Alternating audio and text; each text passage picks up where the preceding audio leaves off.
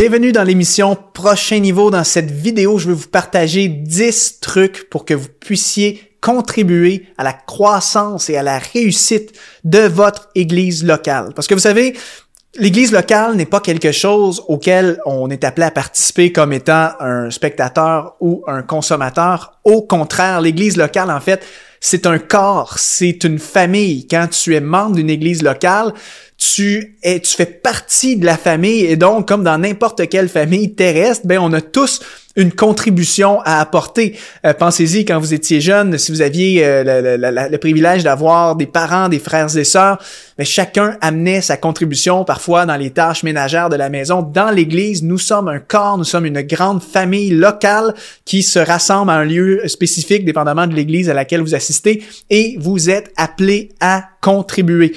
On fait souvent l'erreur de penser en fait que le travail de l'Église locale est réservé seulement pour les pasteurs, les leaders, les anciens, le personnel rémunéré dans l'Église, etc.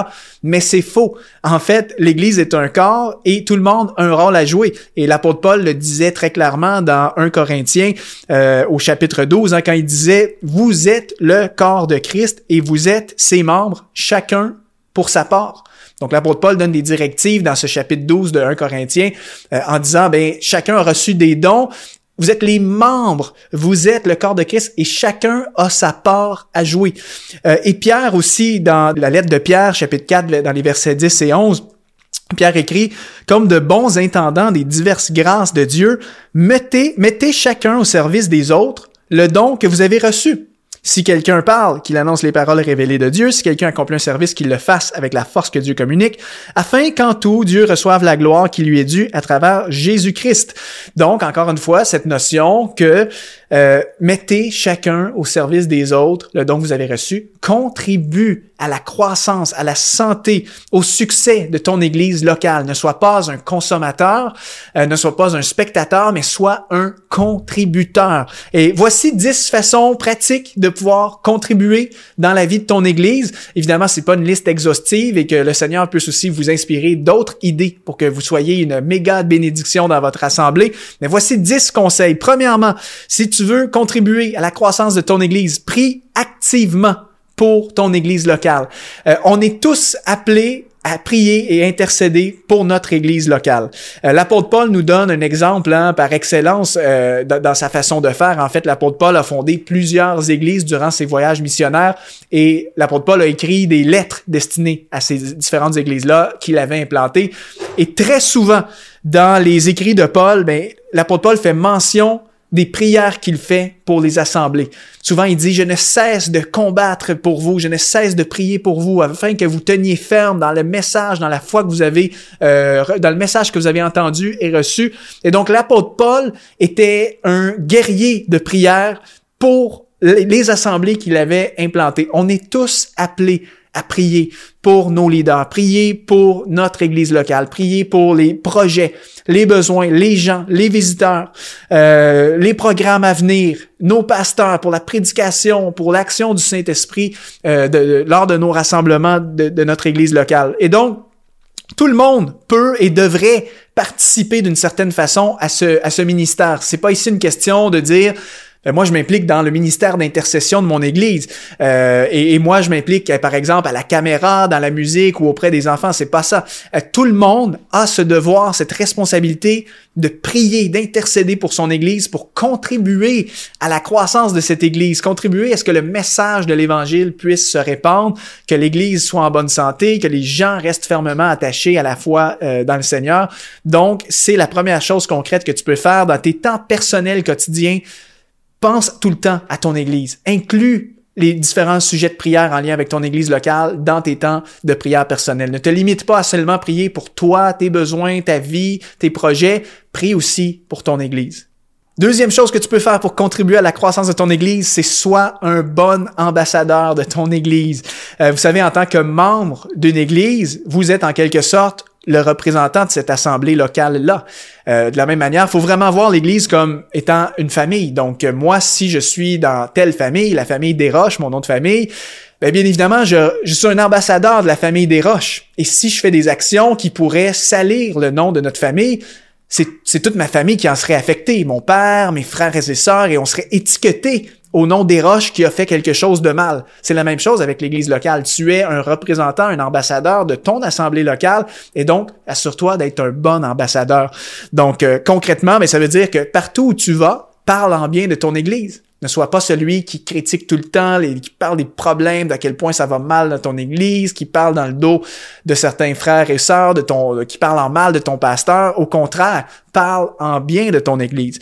Adopte aussi un comportement qui est cohérent avec, bien évidemment, les valeurs chrétiennes. Si tu joues un double jeu, qu'à l'église, tu fais comme si tout va bien, mais que la semaine, tu fais des choses que, qui ne devrait pas être faite par euh, quelqu'un qu'on considère comme étant chrétien, mais bien évidemment, tu n'es pas un bon ambassadeur. Donc, assure-toi d'adopter un comportement qui représente évidemment le cœur de Jésus et les valeurs chrétiennes. Quand tu es avec d'autres chrétiens, attention au commérage, justement.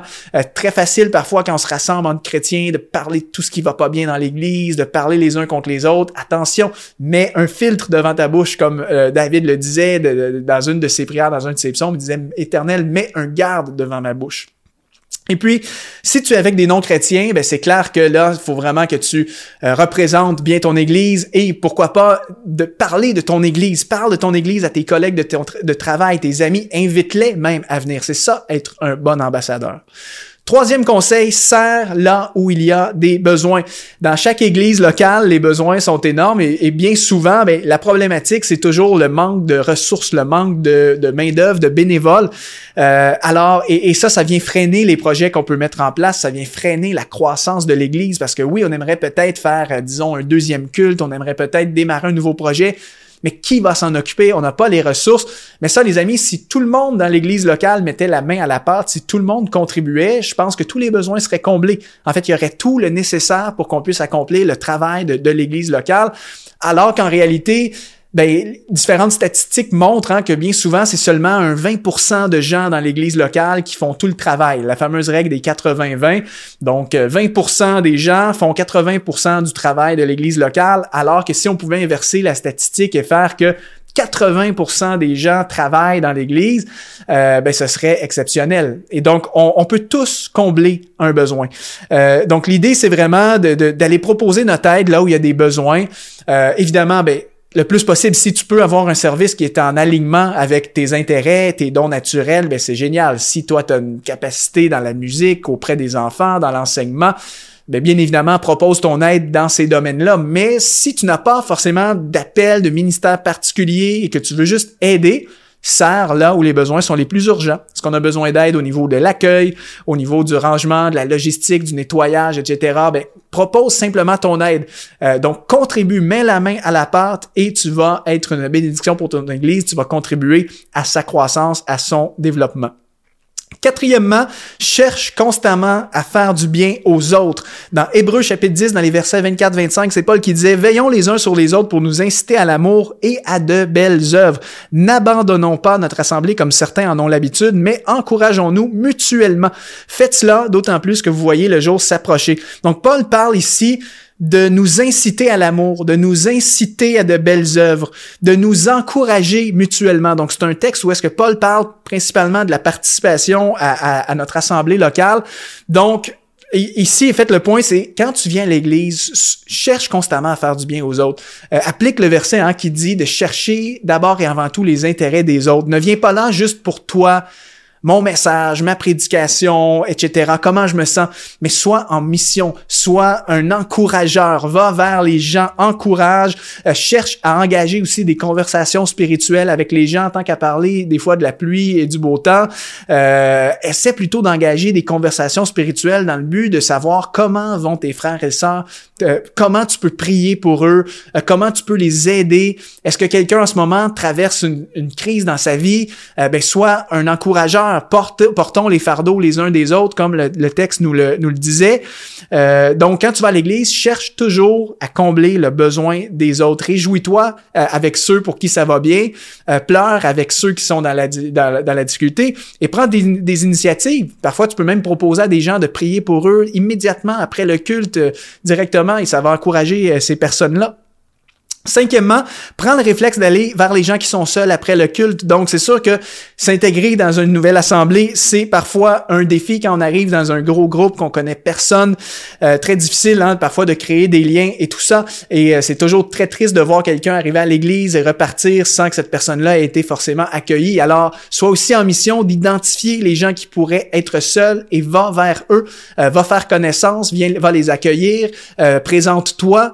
tu peux aussi les mettre en contact avec d'autres personnes de l'Église pour facilement, rapidement intégrer ces personnes-là. Peux même aller plus loin en proposant d'aller prendre un café avec la personne après le culte, l'inviter au restaurant ou fixer un rendez-vous la semaine juste pour accueillir et intégrer cette personne-là. Sixièmement, exerce l'hospitalité envers les gens qui sont seuls. Euh, il y a des gens parfois que ça, peut être une personne qui est, veuf, euh, veuve ou veuf, euh, célibataire, bref, des gens qui peuvent parfois souffrir de solitude. Eh bien, à l'Église, on est appelé à être un immense comité d'accueil, à exercer l'hospitalité les uns envers les autres. Donc, que ta maison ou ton lieu, le lieu où tu habites soit vraiment un lieu euh, d'accueil que où est-ce que tu vas euh, proposer aux gens peut-être de venir passer du temps avec toi euh, essaie d'être soit hospitalier intègre les gens Septième conseil pour contribuer à la croissance de ton Église, pourquoi ne pas offrir un bon livre chrétien à quelqu'un qui est nouveau dans la foi? Et en plus de lui offrir le livre, pourquoi ne pas proposer juste un suivi avec lui? Tu pourrais par exemple lui acheter un livre, tu l'encourages à le lire et tu proposes dans quelques semaines de faire un suivi pour discuter de ce qu'il a appris. Euh, T'as pas idée comment cette simple petite chose peut avoir un impact euh, dans la vie spirituelle de cette personne-là. Ça contribue même à, à former des disciples littéralement.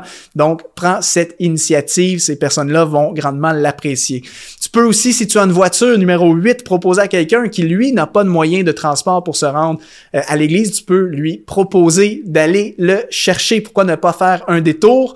Euh, proposer d'aller le chercher, le porter après et pendant le trajet, pourquoi ne pas en profiter également pour engager une discussion spirituelle et chercher à savoir comment va la personne, encore une fois, comment est-ce que tu peux l'encourager, comment est-ce que tu peux prier pour elle. Donc, euh, deux en un, tu fais du bien à quelqu'un et en plus, tu l'encourages. Neuvièmement, est-ce que tu ne pourrais pas peut-être démarrer un groupe maison? Parfois, ben, si tu as une certaine, en fait, si tu es suffisamment mature dans la foi et que tu te sens apte à porter cette responsabilité-là, tu pourrais, en collaboration avec tes leaders spirituels, proposer d'ouvrir ta maison pour euh, animer, en fait, une étude biblique, des moments de prière en semaine, ce qui va euh, permettre à plein de gens de créer des liens. Toi aussi, tu vas connecter avec plein de gens et euh, ça va te permettre aussi d'enseigner la parole, former des disciples et donc de contribuer à la croissance de ton Église.